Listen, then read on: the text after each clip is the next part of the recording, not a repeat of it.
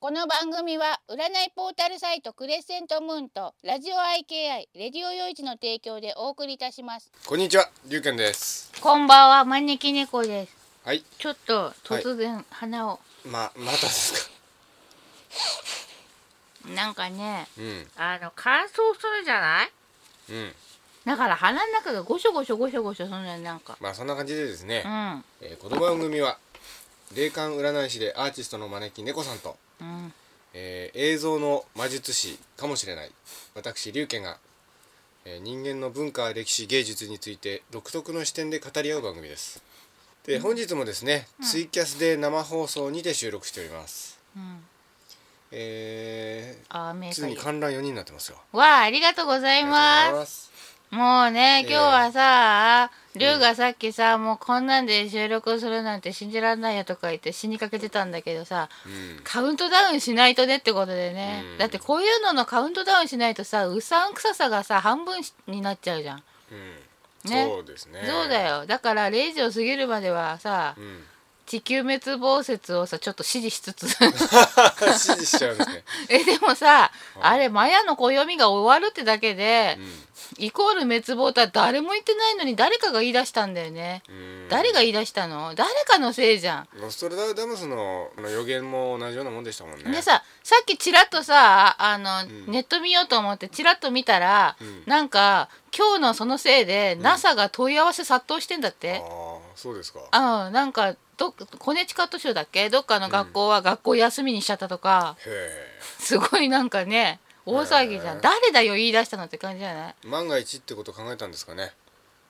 うん、学校閉鎖要するに最後の日ぐらい家族と過ごさせてあげたいっていううんねえなんかね、そういうのをさ信じちゃう人っていうのはさ落ち着かないだろうから、なんか騒ぎが起こってもいけないと思うんだろうねまあというわけでですね、うん先に話ばっ話進んじゃいましたけどうんうん今日はですね、うんえー、ニャハハトーク5マヤ暦カウントダウンスペシャルと題しまして、えーでと12月の21日の深夜深夜でもないですか10時56分ですね現在、えー地球滅亡まであと1時間4分ということで、えー地球滅亡カウントダウンをしながら皆さんのメールを読 む読むという、えーそういう回になって滅亡しないけどな地球儀が一個壊れるかもしれないけどさ 壊れるとなんかどっかの誰かが慌ててさ、ええ机から地球儀落としちゃったとかねう んあるかもしんないけどまあ地球は滅亡しないよね、まあでも滅亡する可能性もあるんですよねないと思うよそうですかうんだって私全然そんな気しないもんあ本当ですかだって地球が滅亡して私が無事っておかしいじゃんあそうですね、うん、それでも私は無事なのかみたいななさる。ほどあ、そうだ。えそうそう、こないださ、ええあの、なんだっけ、ほら。なんだっけ、歓喜の歌失敗したからさ、今日リベンジしようと思ってたんだけどさ、やめちゃった。えああえ まあでもあれでしょ録音してかけるんですよねあ、そうなのそんなこと言ってませんでしたうん、でもまあいいや。どうなんでしょう、なんかほら、クリスマスっぽい感じをさ、ちょっとはさうん、、ねそうですねえ、うん。クリスチャンでもないのにむやみに騒ぐのが日本人ということでね。うん、ではですうね、ん、えー早速メールを読んでいきたいと思いますうん、ありがとうございます。はい、えーまず最初のメールにゃ太郎さんですねやたろうさんありがとうございまありがす。とうごもざういます完全に義務感だね。レギュラーというね素晴らしいね。えー世界中の子供たちの心をそっと笑顔にしていくという伝説のニャハハサンタラクロース招き猫先生この時代に働く者たちへ元気と勇気と活力を送り続けている龍賢様こんにゃははいこんにゃはは。つも楽しい放送のプレゼントありがとうございます、どういたまして。えー前回のオープニングオカリナ演奏良かったです今回はクリスマスバージョンでしょうか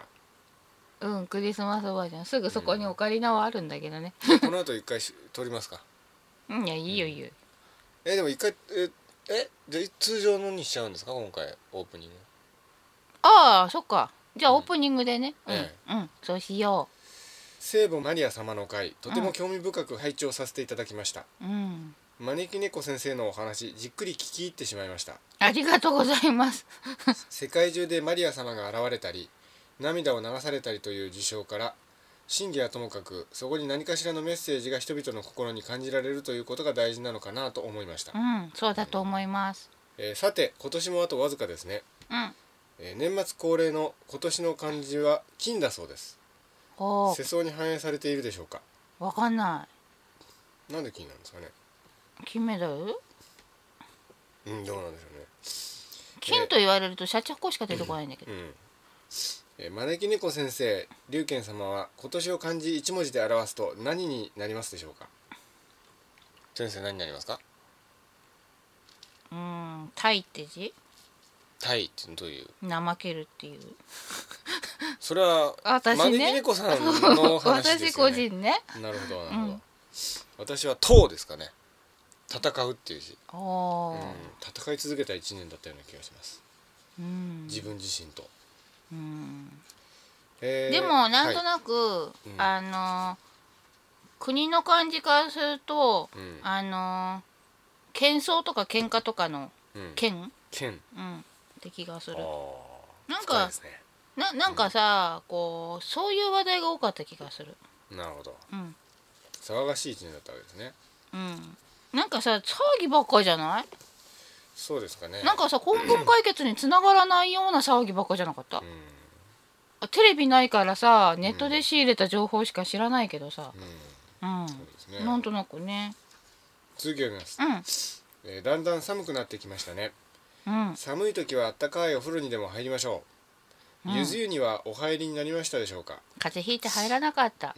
今年の12月21日は冬至ということで一応来福この日にゆず湯に入りうん小豆がゆやかぼちゃを食べると風邪をひかないと言われるそう、かぼちゃ食べた風邪ひきながらうん、冬至 は冬至は、うんえー二十四節気の一つで二十四節気の一つで、うん北半球では太陽が最も低く夜が最も長くなる日、うん毎年12月21日から22日頃になるそうです、うん天文学的には、えー天球上の光景270度の点を太陽が通過する瞬間うん行動12球では、えー、摩活球かっこヤギ座の0度の時、うん冬至の日にはうん地球から見て銀河系の中心とされる伊手座とうん太陽と地球がほぼ一直線に並ぶそうですうん私たちの住む太陽系は銀河の中心から2.8万光年のところにありすごい約2億2600万年で銀河系の中心を回っているんだそうですすごい毎年1回は地球太陽銀河中心の順で一直線に並ぶそうですがうん今回は地球の自転軸である自地軸の傾く方向に太陽と銀河中心が重なる位置関係になるらしいですうんこれは約1万3000年に一度だけみたいですうん太陽が地球から見て地球あ銀河周回軌道上で銀河の中心と一直線になるのは、2012年の冬至の前後3日間212223だけみたいですうんさて今回は緊急マヤ暦カウントダウンスペシャルかっこ朝までに生に母どうなるどうなる 2012&2013 の放送でしょうかでしょうか朝まで生に母する朝まではちょっとしないしないと思いますけどね、しないのかえー南米中南米にはマヤをはじめインカアステカオルメカチャビンなどなどうん不思議な文明が数多くあるようですうんペルーのナスカの地上絵も不思議ですねうん高度なテクノロジーが垣間見られ、うん宇宙人や知的生命体や高次元からの存在との交流があったのでしょうかうん遺跡やオーバーツと呼ばれるものなど調査すると不思議なことがいっぱいだそうですうんマヤ文明の天文学は4大文明以上の発達が見られうん1年の時間を365.2420日と計算しうんこれは現代の最新コンピューターで割り出した365.2422日とほぼ同じでうんさらに火星や金星の軌道公転周期なども正確に割り出していたそううんマヤ文明は複雑な暦を使っていたみたいでうん金星の周期など季節や農作業などとは関係ないものがあるようですうん占い宗教儀式で使用されていたりとかうんそしてマヤの長期歴と言われる約5125年の周期が終わるのが2012年12月21日から23日頃のようですうん一応12 23日まではあるんですよねうんっていうかなんかそれは計算上のものだから、うんなんかズレは多少あるみたいだどようですかうん先ほどの銀河の中心と一直線になる時期と重なりますうんただの偶然でしょうか偶然じゃないと思うあそうですか偶然じゃないと思うけどそれを地球滅亡を意味してると取るのは変じゃないかなるほどうんでもまあここまで計算してやってるったってことですうね、なるほどん結構ねなんかね、あのマヤの暦って何日周期みたいな感じで、違う周期のやつを組み合わせたような暦使ってるの、うんだからねんなんとかの何々みたいな言い方するの、うんうん、なるほ2つ二つとかの組み合わせてるからどうんだからけその組み合わせがものすごい数になってうんで一周するのに、うんなんかその何千とかいう感じのうん組み合わせが一周だからうんすごいね数うんになるんだよね。それだから随分先のことまで分かるようにできてたっぽいよ。へえ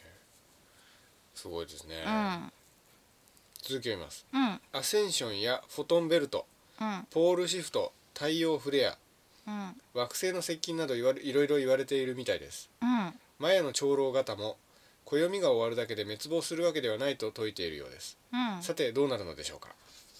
うんあのね世界が終わるっていう認識がねマヤの人たちと私たちと違うからね。うんうんうんあのネイティブアメリカンの人にしてみても第何の世界みたいな感じでさうんん次元だっけうんなんかそんなような考え方があるみたいで、うんこう一括り一括りみたいに次に進んでいくみたいなああだから多分ねマヤ歴もこれで一括りっていうだけだと思うよ、完全に地球がもう滅亡みたいなことは考えてなかったわけですうね、ん一括りってだけでそっからまた次にその後行くんだけど、うんその次のまで作っても無意味じゃんその一括りがまだ終わってもないのにさうんうん次の段階どっから始まるかもわからないことを決めらんないじゃんなるほどうん続きを読みますうんまたジョン・タイターという人物はご存知でしょうかうんご存知ですかわかんないアメリカで2000年インターネットの掲示板にうん2036年からタイムマシンでやってきたという人物の書き込みがあり話題になったそうですへえすごいその中でも彼の残した未来地図にはうん2020年の日本が詳細に記録されており、うん東北地方はうん政府管理区域立ち入り禁止になっていますうん地震原発のことを表しているのでしょうかおーちなみにこのジョン・タイターはどうですかねうんこの人は、うん嘘っぱちですかねうん、本当に未来からでわかすんないけど未来から来たとは思えないけどその名前も本当の名前じゃないと思ううんそうですか、うんなんかあのー、1998年生まれだそうですねへえ若いねだから彼がに未来からやってきた時点でその当時の本人は2歳だったという、すごいねうんその時代の両親みたいな人とちゃんと会ってうん、行ったらしいですよへえすごい嘘ですかねうんどうだろうでもなんかう作った感じがするんなるほどな名前が作った感じなるほど続きを見ます、えー来年は豪雨土星の年だそうですうんこの年にはいろいろあるようですうん招き猫先生何かお感じになりますでしょうか龍の生まれたところだよねん旧世紀学で五王土星でしょうん龍私ですか、うはんほうほううん同じだねあそうですか、いろいろありますかねあのね中心なんだよね五王土星ってほ中心だからねなんかね、あれなんだよねこう回ってる時よりもううん安定してるかうん周りを全部吸い込むような変な役割になっちゃうかみたいなうんうんちょっと気をつけなきゃいけないですねそうね何かが起こりやすい年っつうかさ、うん中心だからいいことが起こってくれるといいですよねうん続け中心ってね結構怖いんだよ良くなれば全体が良くなるんだけど、悪くなれば全体が悪くなるというね気をつけなきゃいけない位置だからね、うんうんそうですかそう来年どうするかの準備が今までできてたかどうかで、うん結構違ってきちゃったりうんするからそうですかうんじゃあ続きを見ますうん日本では伊勢神宮うんえー出雲大社のうん式年遷宮がございます、日本にとっては重要な年になるように思いますうんそれでは締めましてろくなことがではなかった 今年はニャハーカフェが聞けてとても楽しい一年でした招き猫先生龍賢様の掛け合いがとても面白くお二人のお人柄がよく出ていてとても心温まる放送ありがとうございますこちらこそありがとうございます来年もよろしくお願いします、また来年も楽しみにお待ちしておりますうん招き猫先生龍賢様リスナーの皆様すべての方々にとって良い年になりますようにそれではまたまたまたまたすごいね調べたのがね素晴らしいですね細かくいっぱい書いてあってね、うんすごいそうですね、うんえーとただいま時間がですね、にうん11時13分まだまだだね地球滅亡まであと47分 ですね、滅亡しないけどね、えーしない けどえ次のメールを読みたいと思います、うんあちなみにあのにゃ太郎さんはもう一個あの猫の耳がありますのでありがとうございます最後に読みた思はあいそうだ次言う時は、はいするかもしれない」ってつけてね滅亡するかもしれないそうあーするかなもるしれないってほどねはいえー次、えーラジオネームシンガポールの花嫁さんですねありがとうございますありがとうございます前に読んだ方ですね、うんえー、龍賢さん招き猫先生こんにちはこんにちは第70回放送感慨深く聞き入っておりましたおう私の投稿をお読みいただきありがとうございました文章を考えすぎてお礼の連絡が遅れましたいいのですよそんな かなり長い間先生からいただいた言葉の余韻に浸っておりましたおう前世療法は以前番組で取り上げていたのですね人生初の投稿で失敗してしまいましたそんなことないですよそん全然そんなことない、ね気にしすぎですちよらっと話題に出した程度ですからねそうそうそうそうれをテーマにはやってないですからねそう、うんテーマとか言ってさいつも話それるしね、うん全放送を聞いたつもりが聞き漏れがあり大変失礼いたしましたおうかっこ汗いや多分みんな聞き流してるからさうんそうですよ、うん、えー招き猫先生感じた通りのことをおっしゃっていただいて感謝です、うん霊障霊が触る大変じゃないで すか焦ってますよかなり、ピトって うんこの人霊障があるねって言ったんですよね先ああ言っちゃったかも生、うねん、うん、具体的に私は何をしたらよろしいのでしょうか大変焦っております 詳しく教えていただけますか思い当たる霊障ですが、うん自分に災いがあるというより自分の周りに影響するという感じでしょうか最近の出来事ではいかがありました、えー1番自分の父親と中途が同じ時期にがんを患っていますわお共に私とは折り合いがあり合いませんでしたうん2番父が母と妹を脅して家から追い出して本人は新天地で一人で暮らしています、うん母は現在一文なしですわ3番職場で私の天敵となる人物が何らかの原因で退職していくことが多いですおうんどうでしょ何らかの原因で退職していくっていうのはねうん多分ね、あのおなんつうの私に近くてう、うん、念の力が強いっていうのがあるのかもあ思ったことのシンガポールのがうん形になりやすいのかもしれないうんでも同時にがんっていうのはあのまあ偶然っていうのも違うんだけどうんうん厳密に言うと違うんだけど、うんでもまあほぼ偶然とみなしていいことだと思うから、うんこの方のせいではないうんうんで父が母と妹を脅して家から追い出してっていうのはそれもやっぱりそれまでのあり方がいろいろあったからう、ん歴史があってそういう事態になっているっていうのもあるから、なるほでどこのお父さんっていう方はね、ええちょっと突発的にいきなり思いついて、でなんかそういう時にか限ってでもないんだろうけど、うんうんそういう時にすごい行動力を見せるのね、うん決断力というかさ、だからなんかまあ想像できた事態かなって気はするうんうんうんだからそれは霊障ではないと思うんだけうどうんん、でもなんかそういうの面白がって見てる気はする霊がああ霊がうんじゃあ霊障に関してはどうしたらいいんですか霊障に関してはねとにかくねなんかまじない的なことをするとかではなくてうんやっぱね元気な人には寄ってこれないからさうん自分がどんどん元気出していかないとね元気出すことが大事ということですね、そうそうやっぱね、うんそういう時にねなんとかなるっていう気持ちでうこうさらっと流してんうんどうしたらいいかだけを考えて見ていくとう、ん霊もねつまんなくなってどっか行っちゃうのうん今現在はどうなんですか影響があるんですかうん多少あるんじゃないのかなでもね本当に霊障が強くて助けられないような人って私と関われないから大丈夫だよそうですかうんここでメール取り上げてる時点で大丈夫だってなるほどそうでもやっぱさほらねちょっとそういうなんか儀式的なことした方が安心とか言うんだったらうんとっても居心地のいい神社に行くなりお寺に行くなりパワースポットと言われているとところに行くなりね、うんパワースポットの会かなんかあったよね前にねありましたねその時にも話したと思うんだけどうん本当のパワースポットっていうのは噂でいいと評価されてるとかそういうんじゃなくて、うん自分にとって一番気持ちのいいところだからうもしそれがすごくゴージャスなデパートのトイレとかでもいいわけよんなるほどもうね姫気分に浸れるような化粧室のさなんかさお化粧するスペースがあるようなさごうんすごい豪華なデパートのトイレとかあるじゃんうんああいうとこのお化粧スペースでもう姫になりきれるような装飾があったりするところがたまにあるんだけど、うんそういうとこでもいいわけよパワースポットだと自分が感じれば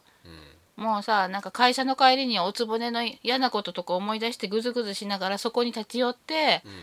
お化粧直してあなんか気分良くなったわって言うんでもいいわけようんそういう感じねパワースポットってうんまあそれらを通してそうそうまあ元気になることが大事ってこそうとですそねうそう、うんであのーまあそういう悪いこともあるさ重なる時は重なるもんさと思って、あのー割と軽めにうんうんでこれからどうしようそうなっちゃったからこれからどうしようっていう風に考えるようにするのう悩むとね霊が思うツボになるのんなるほど悩んでるんじゃなくて考えればいいのうんわかるかななんかちょ流れもねちょっとした違いなんだよねうん冷静に対処するというかねそうそうそううそうしてるとなんか霊ってさからかいがいがないとつまんなくてさんうんこの例に関してはからかいがいがあったり困ってんの見たりしたいわけだからさ、あとね、あの家計的なね、 うさんくさくなってきちゃった か家計的はないご先祖のね、ええところでね恨まれてる人がいるのようんだからちょっとねあのお墓参りとか行った時に、うんまあなんなんかした人がいるのかもしれないけどもちょっとね、子孫たちがうん困ってそのせいで困ってるっていうのはどうかなと思うんだけどみたいな。うんうんちょっとあの無関係ということでお願いできませんかみたいなねお願いはできないのよあお願いできないんだけあどちょ関っと係ないんですけどみたいなあのもし、えあの世でその主、恨みの主に会えたならあなた自身が謝ってと生きてる時はいろいろあったけどさ、みたいなさえとばっちりが来てるんですけどねちょっと言ってみるとかね言ってくださいってね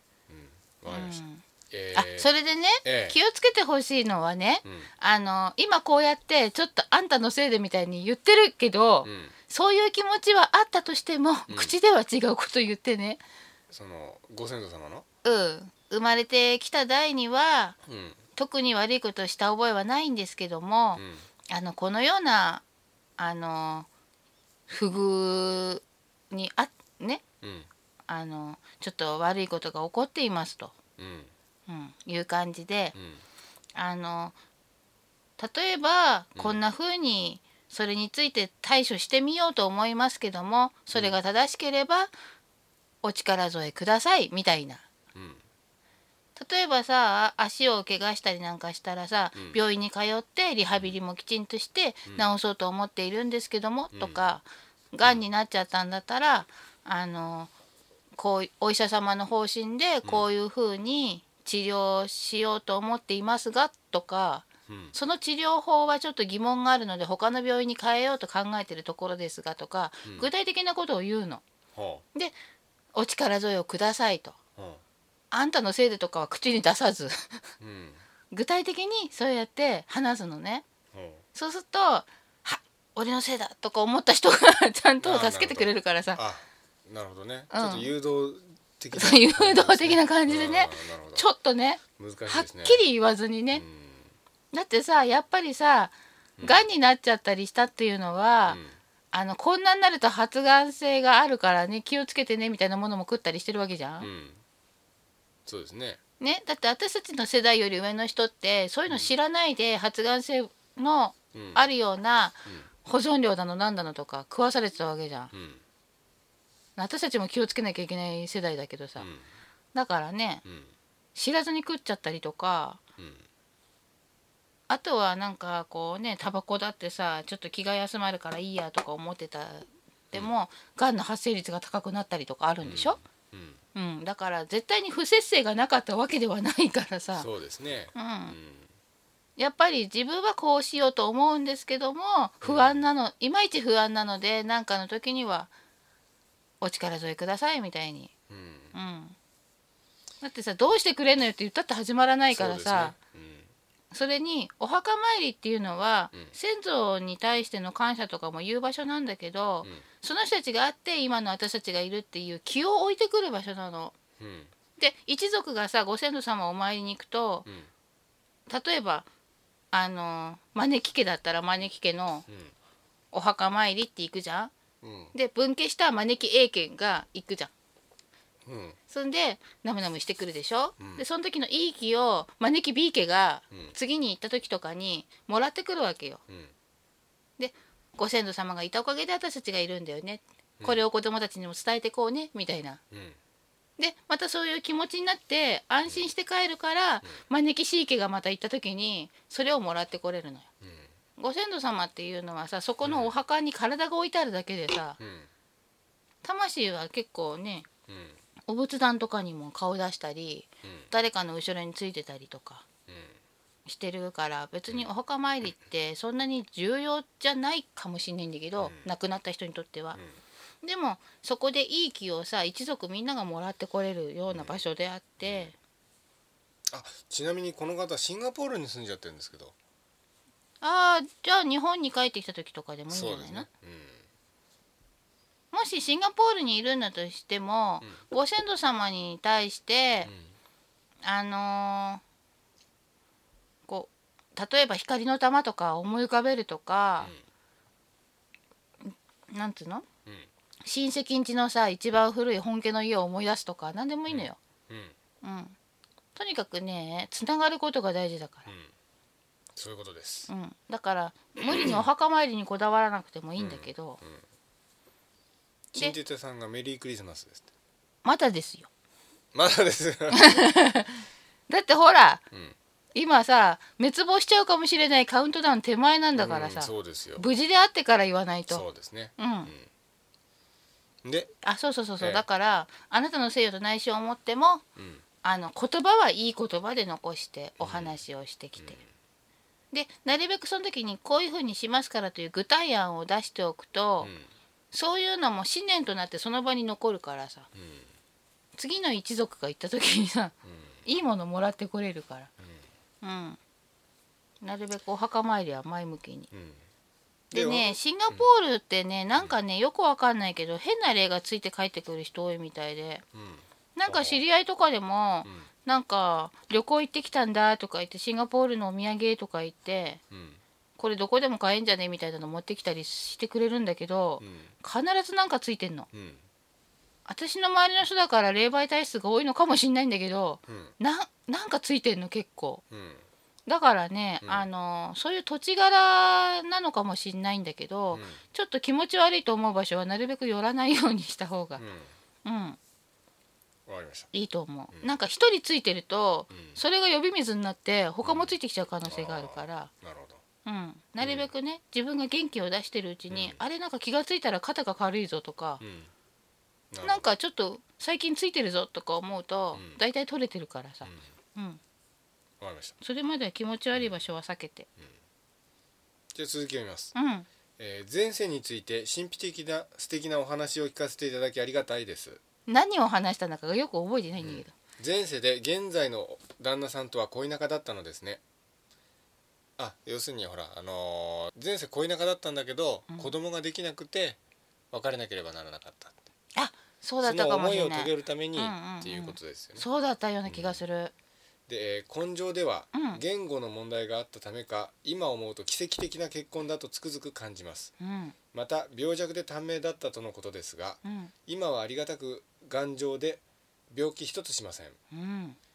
ちなみに時代時代や住んでいた地域名前は分かりますかぜひ行ってみたいなと思っていますあー 仕事を持つことが課題であり共働きで頑張った方が魂のためになるとのことでうん本当に深いところで納得してしまいました、うん場所とか分かりますかちょっとわから時な代いとかな日本っておっしゃってましたねあそうそうそうそう日本でね、うんえっ、とねちょっと待ってねうんとね富士山より西側だね富士山より西側うんあうんのねほうほ富士山ううちの方ってさ、うん富士山見えるじゃんうん晴れてると、うん方角が逆なのよほうんだから西側だねうそでれ都会ですか結構都会ではないんじゃないのかな、昔のなんか平均的なよくある地域だと思うようん特に都というわけでもなくみたいなさじゃあ京都とか大阪とかそういうんじゃなくてあ京都や大阪かもしれないけども、やっぱり賑やかな場所からはちょっと外れた庶民の場所っていうかさ、うんでもねなんかね身分はいいんだよねあそうですかう、ん全体的にね、うんあのーそこの地域の人が皆さん揃って貧乏みたいな感じで、うん生活ぶりはそんなに華やかではないんだけど、貧乏は良かった方なのね割とで続けます、うんうんえー専業主婦を要望した理由ですが長男が幼稚園の先生から問題児と指摘されうん異常なほどの落ち着きのなさやおむつが未だに取れないとうまくいかないことが重なったためかうん少しフレキシブルな仕事を考えないといけないなと思っていましたうんそのさじ加減って難しいですねうん主婦限定にこだわっていたわけではなくうん今の職場を辞めても再就職は難しいのではないかと以前から考えておりうん自分で事業を起こしたいなということも考えておりましたうん現在の職場には10年近く勤めておりますがうん最近業務内容が変わりついていくことが難しいと感じるのとうんリストラを待っているような状況が苦痛でありますうんこのまま辞めざるを得ない辞めざるを得なくなるまで在籍するかうんもしくは状況が良くなっていくのか選択肢はいろいろあると思いますが先生はどのように見えるのですかということですねうん前回聞いてる分にはね、え今聞いてる分には、ええあの動くべき時が来たら動いちゃった方がいいと思う。どうですかうん、要するにこれあの専業主婦になりたいんだけど状況がっていうようなことを先生前回おっしゃってたじゃないでしたっけ確かうんで、先生があのーそれがなんか与えられたテーマだから、うっん、てなんかおっしゃったんですようね、ん先、そうそう、うん、なんか名前見て思い出したぞ。生うんうん、あのね、うどうしてもさ、テーマのことって難しくなりがちなのよね。んうんだから、あの。今回も多分ね、でも状況がみたいなことは多分起こると思うの。うんうん、でもやっぱり一番大事なものを見失わないようにじゅんぐり考えていくとさ子供のためにやめた方がいいのかなとかうんうん考えてるわけでしょう、ん家族のためとかいろいろ考えて両立難しいかな今の職場とか考えてるわけでしょうんそしたら一層やめて移るってこともさ、うんうんうん、考え始めるともっと緩くなれるんじゃないのかな。もうねなんかね再就職難しかったらパートでもいいじゃないうんそうですねうん主婦になるつもりがあったんだったらさそこにへばりつく必要ないじゃんうんまあ続きを見ますうん前回の放送で先生はうん確認するだけで自分の好きな趣味に出ていたり行動に身についているとおっしゃっておられましたが、うんえーシータヒーリングに惹かれ来年の一時帰国の際にセミナーを受けるつもりでおりましたうんズバリこのことを言っておられるのでしょうかそれを先生に見透かされていたのでしょうね、そうかもしシれーないタヒーリンシータヒーリングをメインにして、うんアロマセラピーやタロットダウジングなども勉強していきたいと思っておりますが、うん本業として食べていけるようになりますでしょうか将来的には個人やさまざまな会社かっこもしくは病院の従業員患者にシータヒーリングを行ったりうんレクチャーやボランティアで病気の方にシータヒーリングで癒したりできたらいいなと考えております、うんえーちなみにこれご存知かと思いますがシータヒーリングはうん米国で発症した代替医療法またはメディカルインチュインインチュイティブである米国の自然療法士でもあるバイバイアナ・スタイバルが開発したヒーリングテクニックであるウィキペディアより抜粋って書いてある、まあシータヒーリングって要するに脳波をシータ波にすることで、うんなんかこう相手のうん患者の潜在意識にエネルギーを送って癒すっていうそう感じらしいですよね、うん知ってました先生うんでちなみにこの前世の影響っていうのが、うんあのー前回のメールで、うんこのシンガポールの花嫁さんがうん自分の今のその今現在の根性のうん根性の状況がうんに前世がどういうふうに影響を与えてるのか知りたかったって先生に聞いたら、うん先生がそこは多分あのもう無意識のうちに自分の行動だとか趣味に出ていたりするかうら、ん知る必要はないって先生おっしゃったんですうよんね、うんでその行動に身についてるっておっしゃったのは、うんこのシータヒーリングに惹かれてこのことでしょうかっつってるんですけどどうなんそうなんですかねうん多分現代現代で当てはまると言ったらそこら辺なんじゃないかなうんうん前世とは時代が違うからさまるっきり同じものに惹かれるわけではないじゃんうんうんそうですねそうそうそうなんか全体的にって僕受け取ったんですけどね前世の影響はもう全体的になんか趣味だとか行動だとかに自然と身についてるから具体的にこのことでしょうかっていう感じうんじゃないと僕は受け取ったんですよそうねそれも一つって感じかなう、んなんかの時に強く思ったりして、なんか今の性格をねうん考えるとちょっと自分がこういうのに興味持つなんてみたいなことだったりもするかもしんないし、うんなんかとにかくね思いが強く出やすい感じでう、んいろんなところにその前世の影響って出ると思うんだけど、それもその一つだよね。うんうん、ちなみにこのシータヒーリングをメインにしてうんアロアロマテラピーやタロットダウジングなども勉強していきたいと思ってますが本業として食べていけるようになりますでしょうかって言うんですけど今はそういいうつもりでも、うんだんだんこうやっていくうちに、うんどうしたらいいかが見えてくると思ああなるほどう、うん、だからねちょっとうんそれで食べていけるかとかそういうことはその後考えればいいことでさあそうですかうん、だって食べていけなかったからやめるのそういうわけじゃないですもんねうんそうそうだからうんうんそのぐらいのこれでやってくんだ私はってぐらいの気持ちで頑張って取り組んで、うんしっかり身につけてからうんもう一回自分のやりたいことを見直してみると今と多分違うこと言ってると思う。ああそうですかうんなるほどうん、でも興味があるんだったら引き出しは多い方がいいからさ、うんそうですねかじっては見てもいいんじゃないのなるほどうんそんな感じでじゃあ次のメールいってよろしいでしょうかうんえー次のメールがですねうんえーハンコさんですねあんこさんこんにちこはんじゃにないちはありがとうございます、はいなんでこんにちはなんだろうありがとうって言おうと思ったそうのですに、ね ちなみにえーただいま23時37分ですねうん地球滅亡かもしれない時まで23分ですねあとうんはいえーではハンコさんのメールを読みたいと思いますうんえー龍賢さん招き猫先生こんにゃははこんにゃははいつも楽しくラジオを聞かせていただいているハンコですありがとうございます以前のニャハートーク4で私が描いた絵の話をしていただきありがとうございました、ねえあの綺麗な絵ね、うん、あの後ね夢に出てきたのよあの絵あ本当ですか、うんええなんか夢の中ではねよく細部を見ていてえでなんかほんと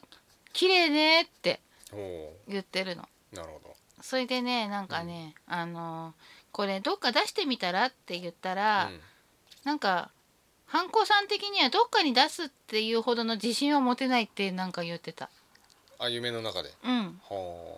でそうなんだっあなてるほどうん続けますうんしかも生放送中は背景にまで使っていただきすごく嬉しかったです、うんえー、書い綺て麗はだもんね書いて発表するのは気持ちがいいなぁと初心に戻れ ましたうんですがあの絵をコンテストに出したのですが落選という悲しい結果になってしまいました 賞金欲しそっかか賞金欲しかったですあーやはり実力がないとどんなに頑張った作品でも結果はついてこないものですねうん魂もまだ納得していないと思うのでまた絵を描いてコンテストに出していこうと思います、うんかっこ何かお気づきになったことや勝つなどありましたら何なりとお申し付けくださいということでうんこの後にうんメールをがまたもう一通メールが来て、うんえーそこにですね、うん前回お見せした絵がうんなんと大きなコンペティションの一次審査が通りましたおお先日残念なことに落選したと報告メールを送った後にうん審査結果の手紙が届きましたうんこれも龍賢さん招き猫先生のおかげですありがとうございますというこおとおですけど審査員変わると結果違ったりするのよねうんうんえでじゃあ、えー、とメールの続きを読みますよかったよかったえー以前の放送でマヤ歴が終わるカウントダウンをしつこくお願いして申し訳ありませんでした、いいいえいいええいえ、私がやりたかったかうんらうん えー私龍賢さんと招き猫先生がマヤ歴に対してもこんなにフランクということは何も起きないということなんだと感づいてしまいましたあそっか そうですねそうかもっと危機感煽ればよかったね、うんそうですよねねでももしもしその日日付をまたぐ数分お時間がありましたらカウントダウンよろしくお願いいたします、 えーヒプノセラピーというものの存在をニャハハカフェで初めて知りましたえはあ目に見えない怪我というのは他人にはもちろん見えませんし自分でも見えないふりをしてしまうので、うんその怪我を治せる場所を知ることができただけでなんだか安心してしまいました うん病は気からという言葉があるのはうん病気は気持ちが大部分を占めている気がしましたうん落ち込めば風邪をひくし胃が痛くなったりするので、うん私はいつも自分に人を癒す魔法のような力があればと思うのです、あるじゃないうん、以前私は少しだけどうん癒しのオーラがあるとお話しいただいてうんもっと癒しのオーラが出せたらいいなと思っていたのですがうん先日知人にハンコが飲み会にいないと寂しいという話をされてうんこれでは少しは人を癒すことができてるんじゃないかと思い嬉しかったんですうんでも根が自分勝手なのでどうもうまく周りを癒せてないのが現実ですうんもっと精進したいと思います、なんかうね、んあのね私が言われたことあるのはね、うんなんか私の自由奔放さがね逆に見てて安心なんだってああそうですねうん、うん、なんかあそんな自由に生きちゃって別にいいんだみたいな感じなんだって、うんだからきっとハンコさんはね、うん自分勝手さが受けたりしてると思いますよ、ううんんでもそうだと思いじます自分で思ってるほど自分勝手な人じゃないと思うけどうんうんえー、龍賢さんも招き猫先生もリスナーの皆さんも風邪などひかぬようこれからまた時短と寒くなる冬を楽しくお過ごしください、うんそれではハンコでしたちゅうことでございますあそうハンコさんはね、うんあのねあれなのよ言葉はねちょっと要注意なのよねあ言葉は、うんなんかそ前にもおっしゃってましたっけそれうん言ったかどうか覚えてないけど、うん言葉が要注意だからね、あのもし人に元気あげたい時とかはうなんかこう見てると癒されるお花を送るとかんうん絵を描いて送るとかうんなんかこの歌に元気づけられたんだよっていう実体験付きの CD をあげるとか、うんなんかそういう行動で、うんうん、特に誰かを元気づけたい時とかは行動でそういう風にするといいと思う。あれですかこう言葉はなんかこうちょっと悪いこと言っちゃったりするんですかうーんなんかね多分ね、うん考えすぎちゃうんだと思うな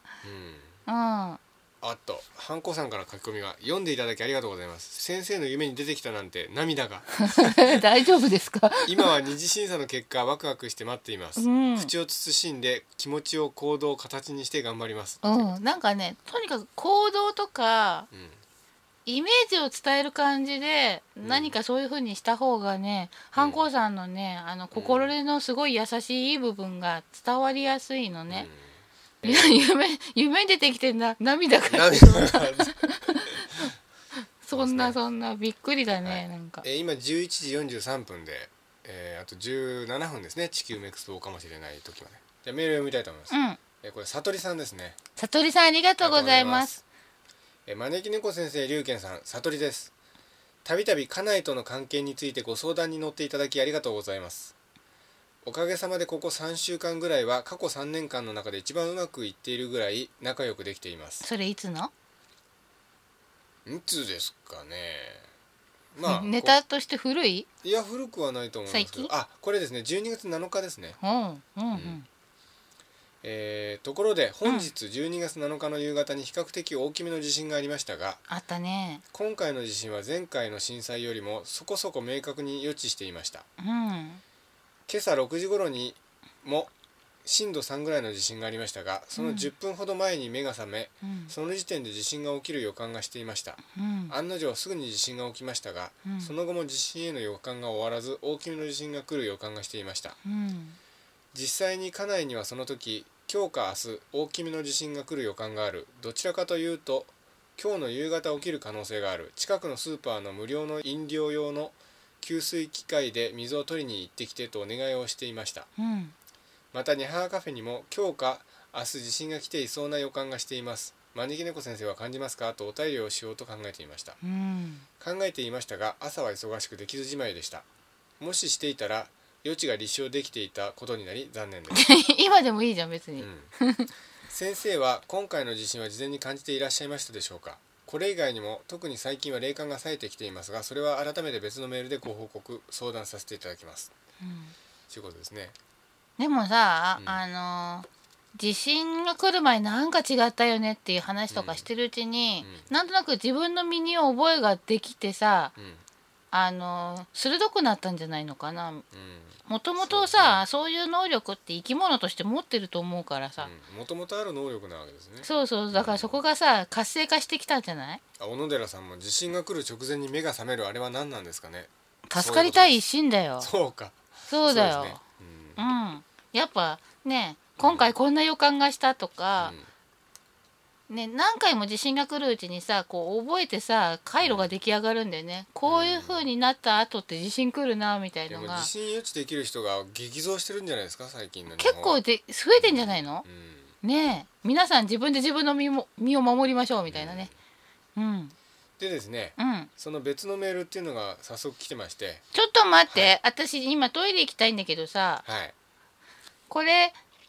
我慢しちゃうとさカウントダウンの時私トイレの中ってことになんないそうですねじゃあ一回ちょっとライブを終了しますのですみません先生トイレタイムです戻ってきましたあんがちょ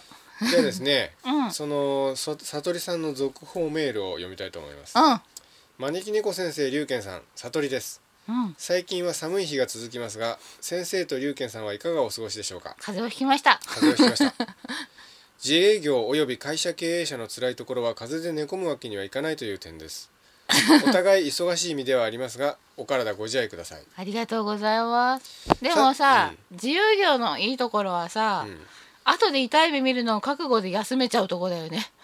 ああそれありますよね元気になったらやればいいと思う、そう思い切ることができるのよね、お勤めだとさでも今日は私しかいられないんだわとかでさ、無理やり出勤しなきゃいけなかったりするけどさね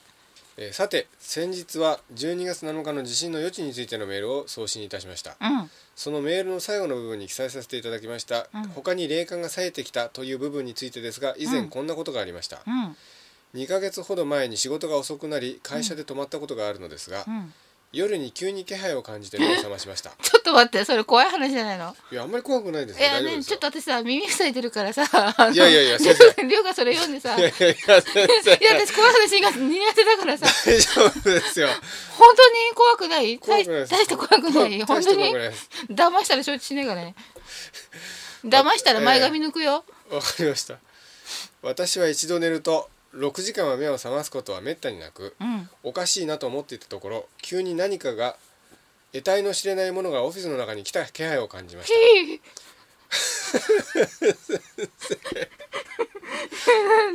ねえゴキブリ落ちとかじゃなくて怖怖そうじゃんなんかえーで怖くなり iPhone のオーディオブックの音量をスピーカーモードで最大で聞いておりましたところうん1時間ぐらいで消えました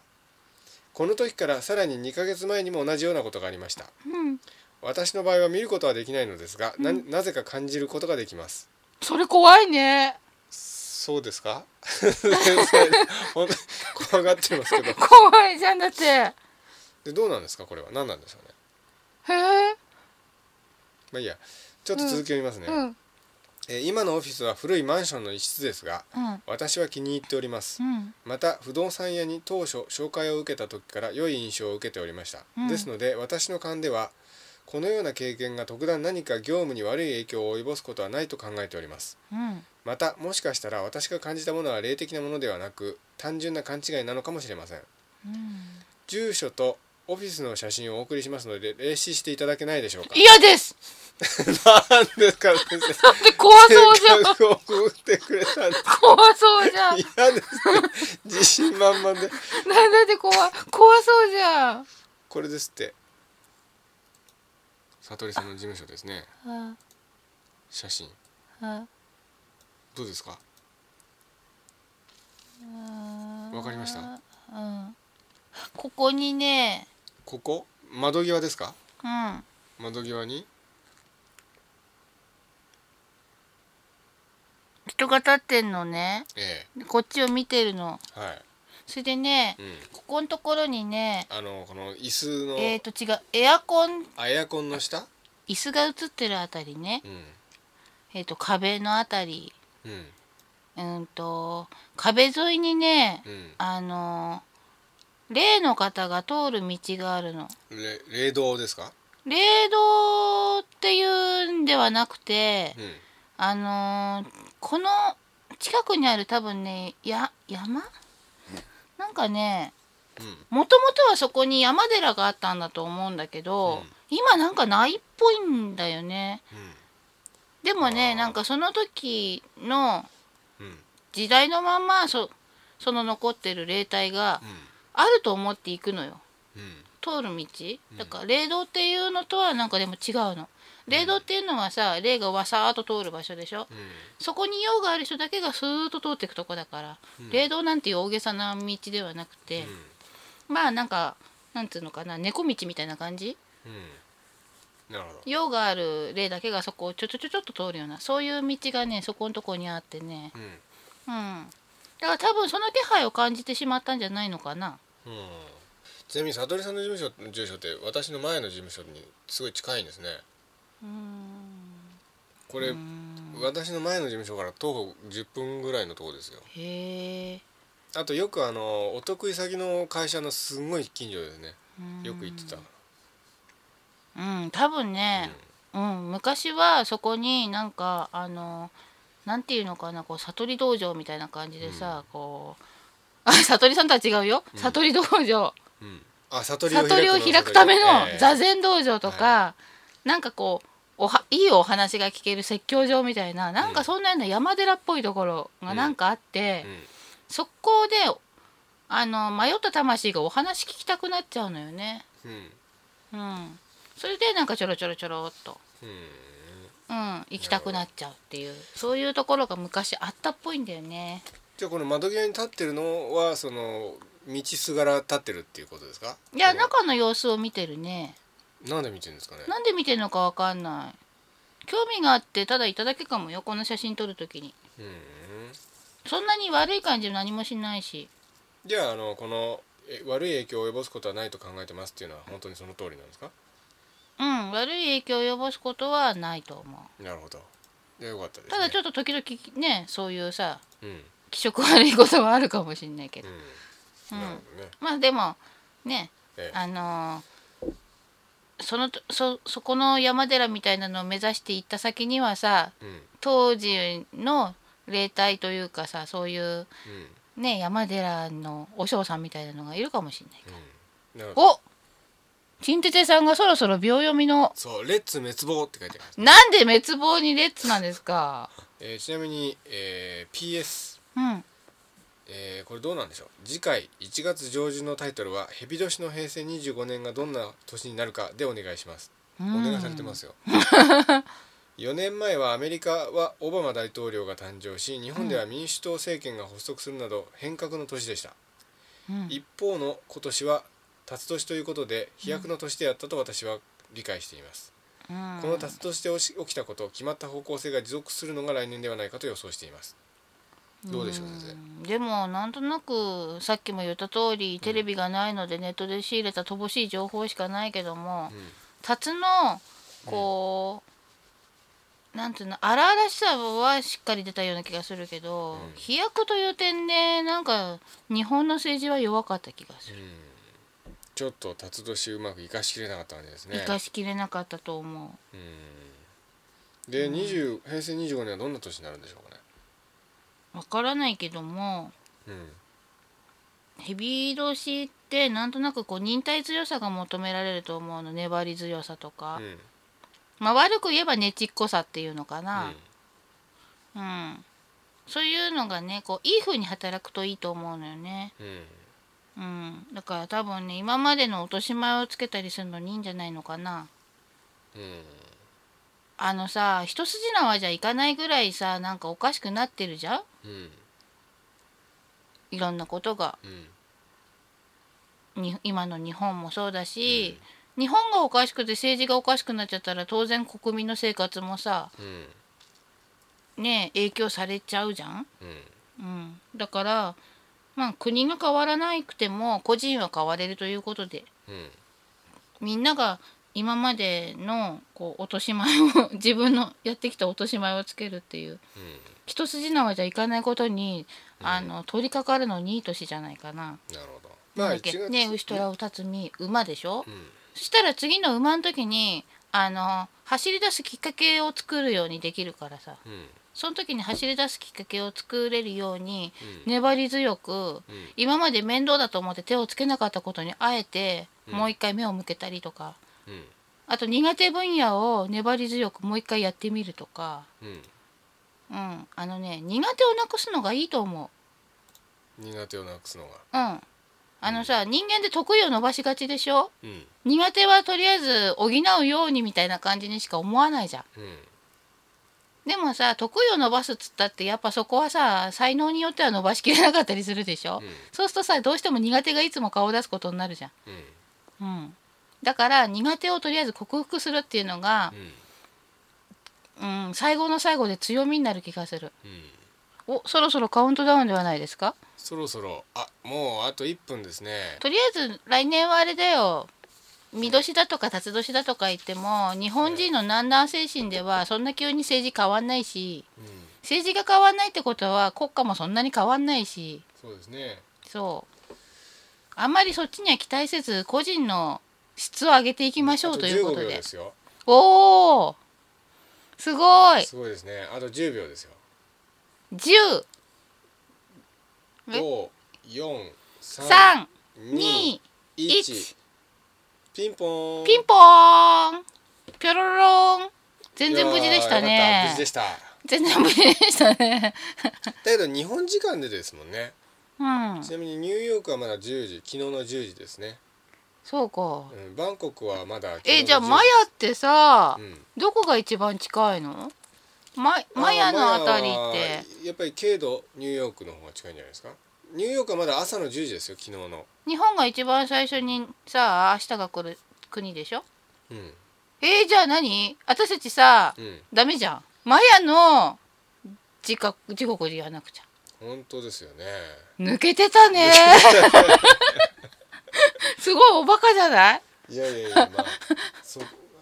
どうせ前スボなんかしませんしねうんしないしうんどうなせいしませんしはいはい、うんでもなんかさこの間のさ地震心配だねうんそうだまだ気は抜けないんですよハンコさんいいフォローしてくれるじゃないですかまだ気は抜けないって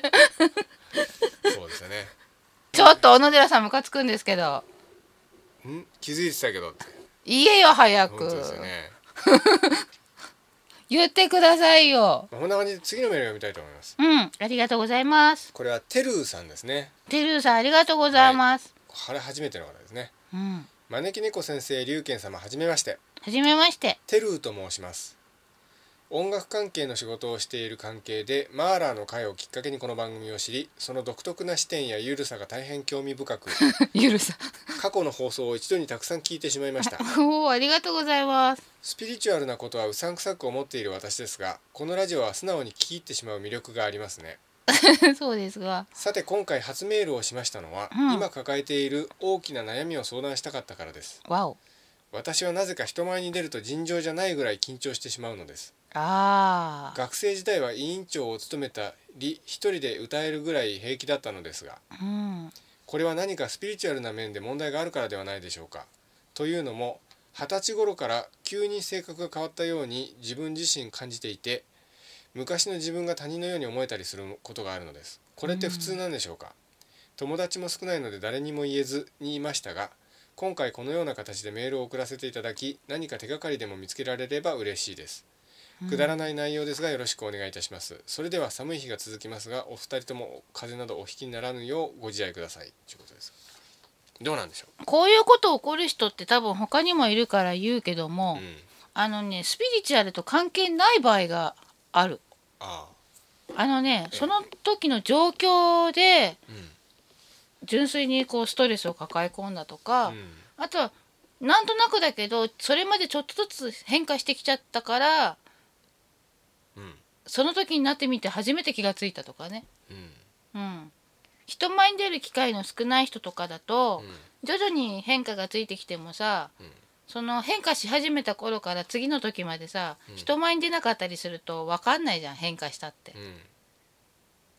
う。んでなんかいきなり変化した時にいきなり自分上がりそうになってたとか、うん 割と私の周りで聞いたことがあるからね、うんあのーなんか状況が変わっただけかもしんないのね。うんうん、だからあのあまり思い詰めない方がいい場合が多いなるほということでこの方の場合はど名前はうんあこれね、うんあのね、守護霊さんが交代したんだねあ守護霊さんがこう交代して、うん上がり症の守護守護霊さんに変わっちゃったいやなんか失敗を恐れているのはあ用心深い守護霊さんにお変わったみたいなうーんうん、うんあのねなんかねちょっとそこは地雷なのかもねその守護霊さんのうんあの大勢の前で恥をかいた経験があるっぽいんでねあうあんなるほどねでこの方それまでうん割とうん守護霊さんのおかげでことが進んでたことをうん自分でやってきたと思ってたと思うの、うん割となんか他力本願系の方だったんじゃないかなその頃まで、うんうなるほどん、なんかねあの自分で率先してリーダーになったりとかしてるとさ、自分の力でやってきたような気になってるじゃないうんうんでもそうじゃなくてあの割と守護霊さんに誘導されてそうなってたりっていううんちょっと誤解があるのかもしんないな自分の中に。うんでその人はその辺りの二十歳ぐらいの頃から何かの自覚が芽生えたんだか、うん何かちょっとした自分の中の変化があってうん守護霊さんの力ではなく自分の力でうんやっていくというなんかね責任というかね何、なん、て言うんだろううん自分の力でっていうなんか意気込みというかななんて言ったらいいんだろうなんて言うのそういうのなんつうの、心構えほら、うん成人になってもう成人だからバカできないみたいにそういうふうに入れ替わる感じ自っ覚ていうのあそうそうそれだ、うんそれ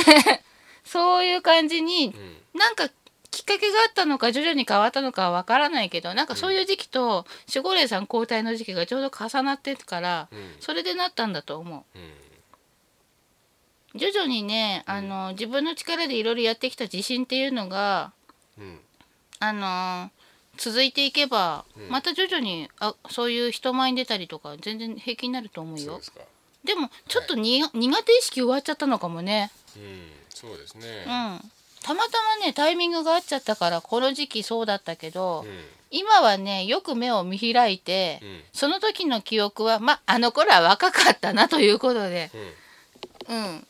気持ちを入れ替えて自分はできるって思い込めばうんまた自信取り戻すきっかけができるんじゃないかなう。んうんそうですねうん、あるんだよねなんかたまたまね、うん自分の自覚が生まれた時期と、うん人間関係が急に変わったりとか、うんこの人の場合は守護霊さんが変わったんだけどうん普通の人でもさ人間関係が急に変わるとか学校環境が変わるとかうん会社のさ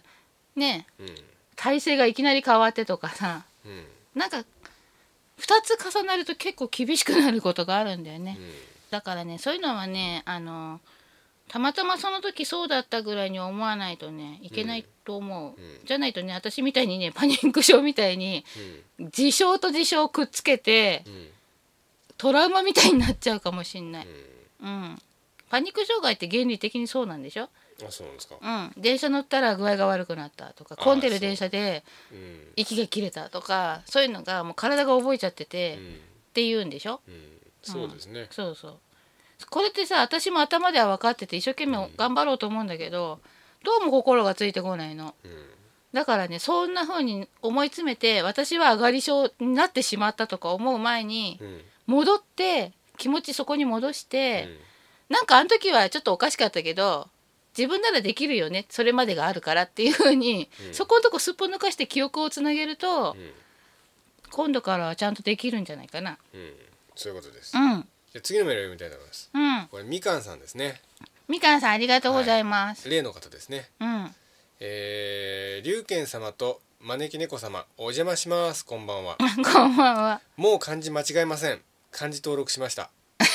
すごい先生律儀な方だね。 覚えてます、うんこの人なんて失礼なって覚え てたえ前回の二通ついねうん前回の2通のうち確かい一つ目のメール間違えましたでも二つ目は間違えなかっただから一通目は紛失してしまったのかもとも思いますそんなわけないと思うけいど。や実際ね二通目が間違ってたんですよ一通目は、ま、間違ってなかった、本当にそんなに怒ることでもないのにね。あの時どっかしてたんだわ。そして前々回の放送で2つ分のメールにお答えいただき本当に本当にありがとうございましたいえいえ自分が書いた質問にネットを通して返信していただく感覚とても不思議でしたなんだなんだか他人の話のようであるけど自分へのメッセージだというのが新鮮です嬉しくもあり恥ずかしくもありますしかし自分を第三者的な視線で見れるのが良いですああそうかもうん、自分ってこうなんだって思うところストンと自分の中に落ちてきました、うんありがとうございましたそれはちょっとお役に立てたようでよかったねうんおかげさまであれから自分で引き寄せたのか招き猫さんにいろいろ言われたことがきっかけで変化を呼んだのか自分の中で将来に対する展望のようなものが見えてきましたおお素晴らしいそれは私は精神世界の話が好きなので、うんその中で自分を模索し世界を模索時代や人を模索して生きていく道を選んでいくのが普通なのかなということです、えーそれがきっと世の中のためにもなるんだろうと思えてきたのです、うんそのためにどう道を作っていくのかをこれから模索しながら進んでいこうと思い出しましうた、んそこで前回のお話から質問2点ありますうん一つ目は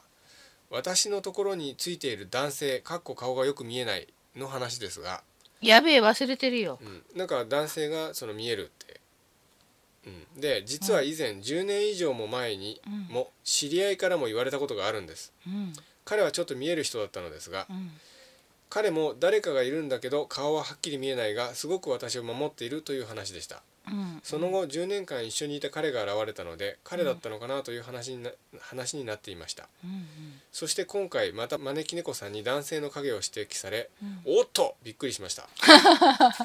私的にはその影は彼とか恋愛相手結婚相手とかの話ではなく普遍でいる誰かなのかなと思ったりしたのですああれそうかもそそれうかにもついてもう少し見えるようでしたら教えていただけるとありがたいですうんうん顔がちらっと見えたよその付き合った彼じゃないんですよねその付き合った彼ってさうんちょっと外人風の顔の人分かんないですけどねかなでもねなんかどうなんだろうその人うんとみかんさんをつないでいるようなうん中間の共通の知り合い的な存在かもしれないねうんおうんなんかそのひ付き合った本人ではない気はするけど、ん全く無関係ではない気がするーあそうですか、うんえーじゃあ次のもう一個質問がありますねうんあともう一点はうん私の家族かっこ父親かなが、何か私に伝えこ伝えたいことがあるとかというお話でしたが、うん夢枕に立ちましたでしょうかちょっぴり気になるところです私が思うにうちの家族先祖からのカルマがあるような気がしてなりません解消されていたらいいんですけどね、以上が今月の質問ですということです夢枕に立った気がするよねあれ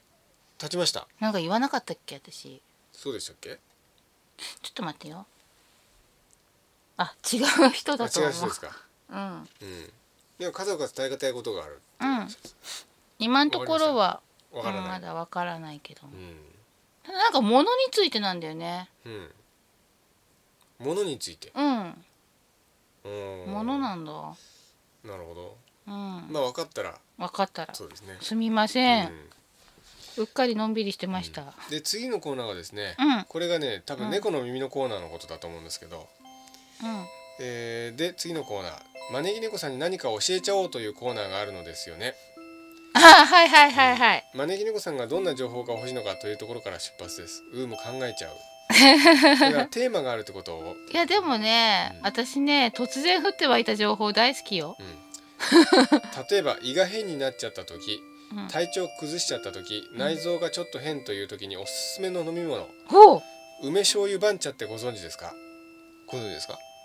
梅醤油番茶梅醤番茶梅醤番茶っうんて何これは効果ありますよ湯飲みに梅干しを1個入れてうん番茶を作りうんかっこ3年番茶がいいらしいあとすった生姜を入れるのはなおよしそしてお湯お醤油を大さじ1入れて番茶を注ぐおこーれがむちゃくちゃ胃に良いのですよずスおーーッと胃に馴染んで入ります飲んだ瞬間ああ体がありがとうって言ってるという感覚なのですほっおこーりしますすごいこれはマクロビの両方の一つらしいです知っていましたでしょうか知らない機会があったらぜひお試しください今こそその時じゃない、そうですね風邪ひいて、てちょっと胃胃がなんかさ、ええ珍しくなんかちょっと変だしそれこの家は番茶あるんですか番茶はないけどそうですか普通のお茶はあるうんあ私でもねうん梅干しをなんか薄めに入れた最後の出がらしみたいなお緑茶の中に入れてなんか飲んだりはしてたようん、うんそれはなんかあの二日酔いの時によく飲みますよねそうなうのんなんかそうするとねなんか風邪で食欲ないけどなんか食べれる気になったりするうんそうかそんなつわものがあったのかで最後に、うんヒーリングネタに関してですこのトピック取り上げていただいたようでありがとうございますしかし実は前回の放送で招き猫さんの話を聞いた後、うん自分の中で何かが統合してしまいヒーリングを追求する必要がなくなってしまいました、よかったじゃないですか、うん、多分多分招き猫さんが私は人に頼らずとも自分で道を開いていたいける人だとおっしゃってくれたからかもしれませんうんうん言った言った自分に必要なものは現れるということなんだなと腑に落ちてしまいましたうん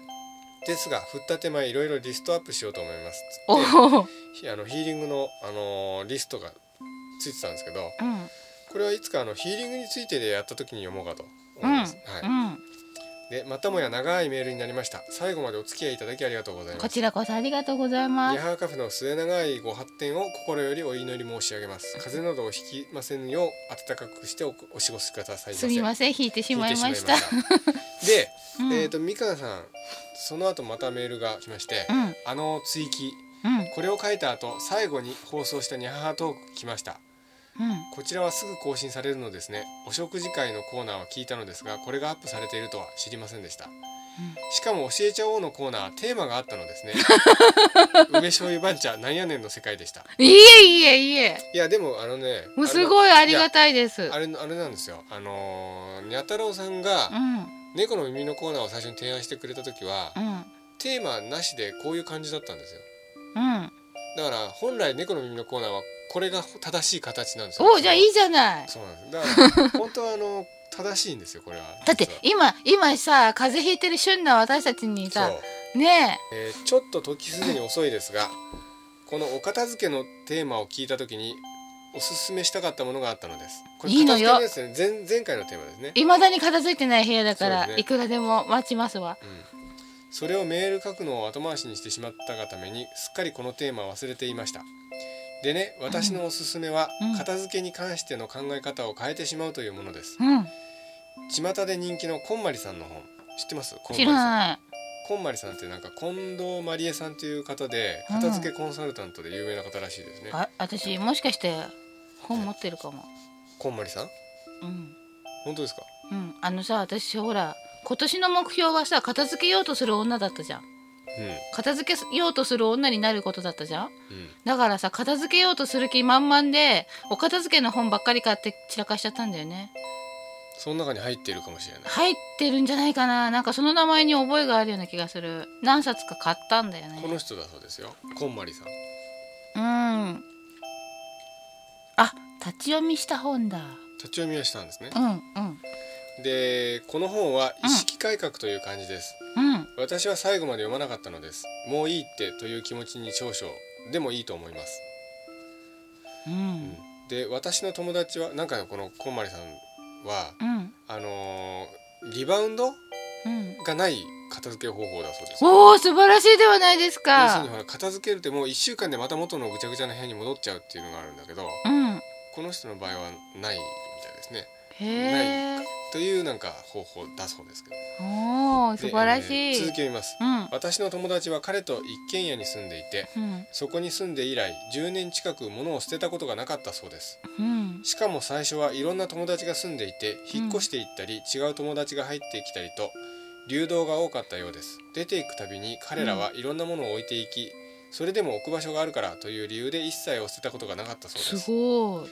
周りの人間は多分何も言わなかったと思われます本人の意思を尊重しちゃいますからね、うんその子がこんまりさんの本を読んで以来人が変わりましたうん家の中にあるものを全部ひっくり返したように整理を始めましたうんそれでもなかなか捨てられなくて、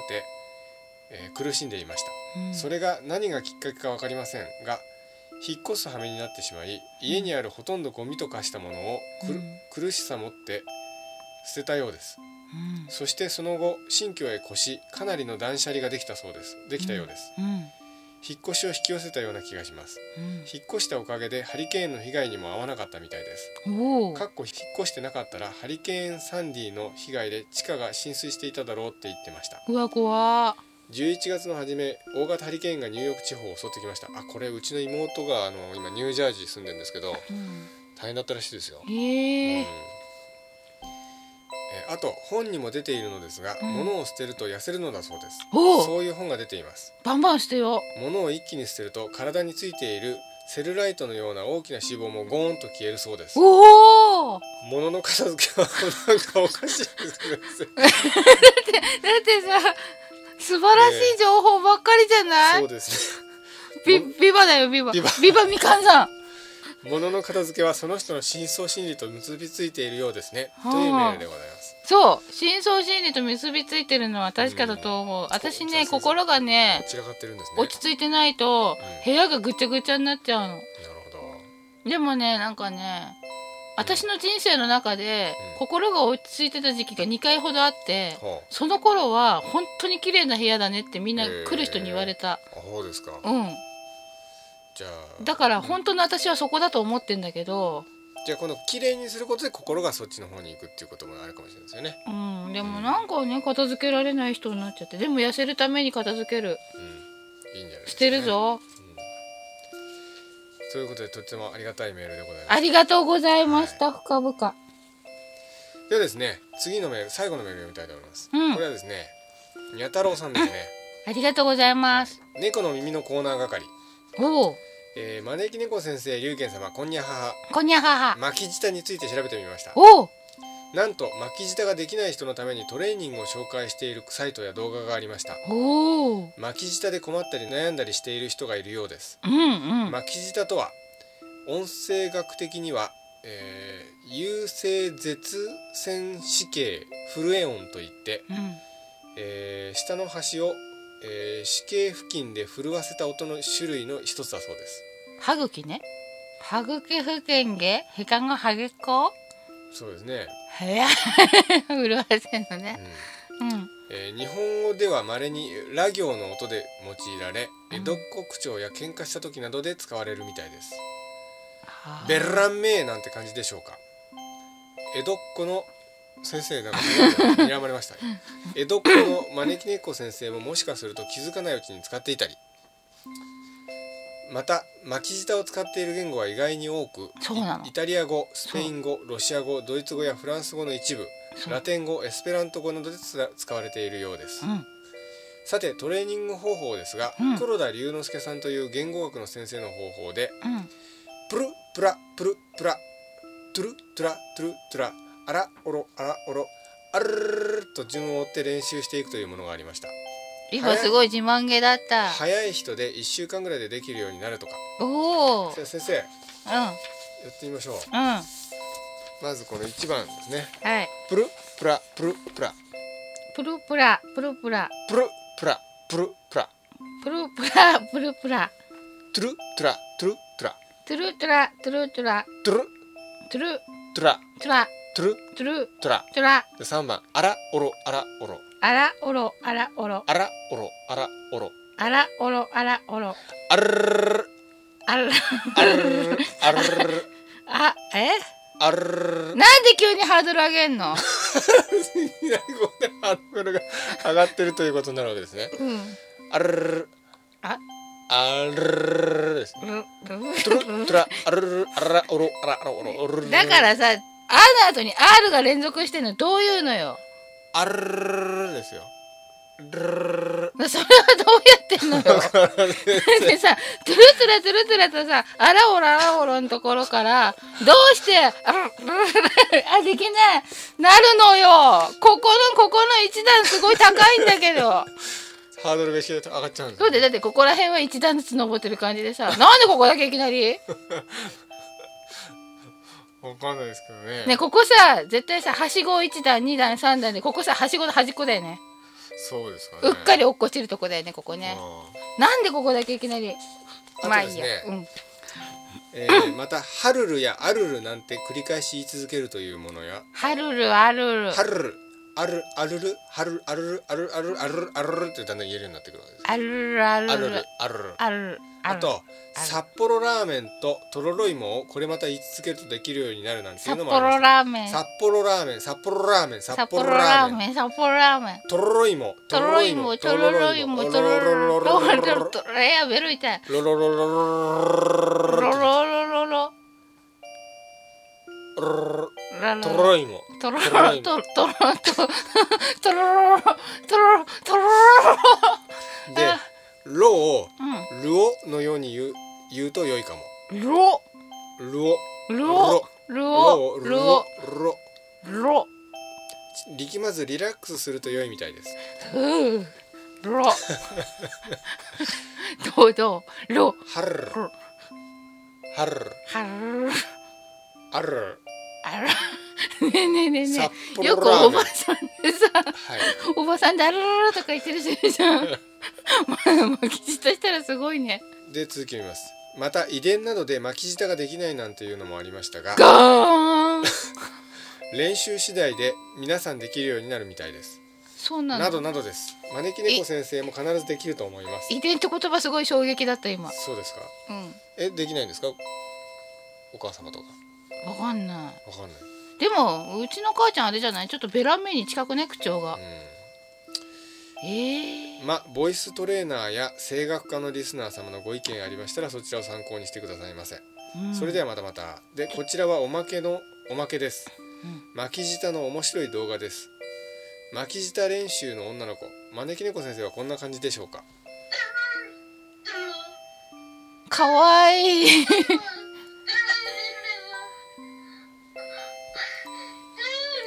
ああこんな感じだね。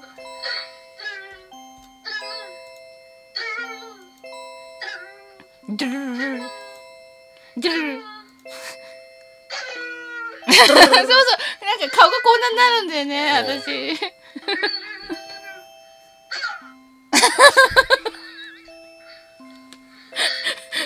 あ、わかる、はーって。先生このこの感じでやってみたんですかトゥルルルトゥルトゥルトゥルほらできたちょっとできてますよできたトゥルルルトゥルトゥルほらちょっとできて先生顔が真っ赤になってますようんなんか熱が上がってきた気がする。まあそんな感じでですね先生巻き舌はできるようになりそうなりそうですか頑張る。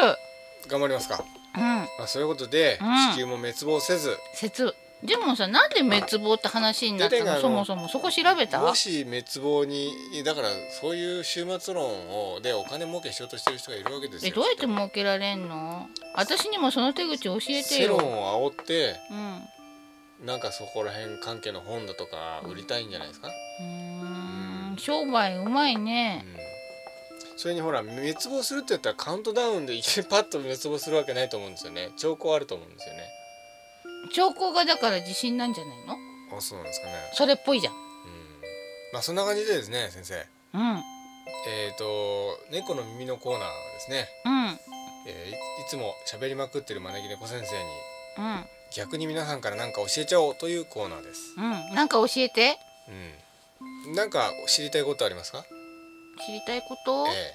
特にないなえあ本当ですか。つうか知りたいことだらけでさ絞れないって言った方が正解かしらじゃあとりあえず何か教えてください。今日のはさ旬な話題だったね梅干しそう梅干しなんだ醤油番茶？ああったよ何ですか私さええ豆嫌いじゃん豆が嫌い。はうん、でチリソースとかに入ってるい。うんうん豆はまあ食べれるのあと自分で作った煮豆も、うん。あの具材とかいっぱい入れたやつ、ごたごたごたっと入れたやつだったらまあ食べれるのうんうんその他に豆を美味しく食べる方法があったらいいなと、うん豆をね先生、うん豆嫌いですもんねう。ん、あんなうまいもの。でもさ豆って体にいいでしょうんでお豆腐とかさ好きなんだけどさうんお豆腐お豆腐とかあとなんだろう豆使ったのとあとなんだうんこしあんのねなんうかんそんなに甘くないやつとかは食べれるんだけど、おう豆腐はとにかく大好きなんだけどん。湯豆腐が特に好きなんだけどさ冷ややっこで食べる時にさバリエーションが少ないと飽きてきちゃうんだよねうんだからおと冷ややっこのうんトッピングバリエーションとか、うん豆を美味しく食べる方法とか欲しいあれですよねだからあの例えば赤飯なんかでもあの豆があるうからーもう赤飯、飯なん食えないか、うん、豆がなければ赤飯食えるっていううん豆うん豆さえなければ赤飯嫌いじゃないんだけど、うんあいつが嫌がるからあとさうんあれうんうんみつ豆豆さえいなければ美味しいのにさあの豆がうまいんじゃないですかまあでも豆を取ったらみつ豆とは言わなくなっちゃうじゃん、ん、密そになっちゃいます うそうそうでもあいつさえいなければと思うわけよまあそういうことで豆の美味しい食べ方うんこうすれば食べれるんじゃないかとうん美味しくあんまり手間暇かからないやつそういうことです、お願いします、教えてください、まあそういうことでとりあえずあのーお相手は龍賢と招き猫でしたあ、にゃ太郎さんがありがとうございますって書いありてがあとるうこございましたちらこそありがとうございます、というわけであ今年最後の放送ですねうん、はい豆情報よろしくお願いします、じゃあ皆さん良いお年を良いお年をこの番組は占いポータルサイトクレセントムーンとラディオ IKI レディオイチの提供でお送りいたしました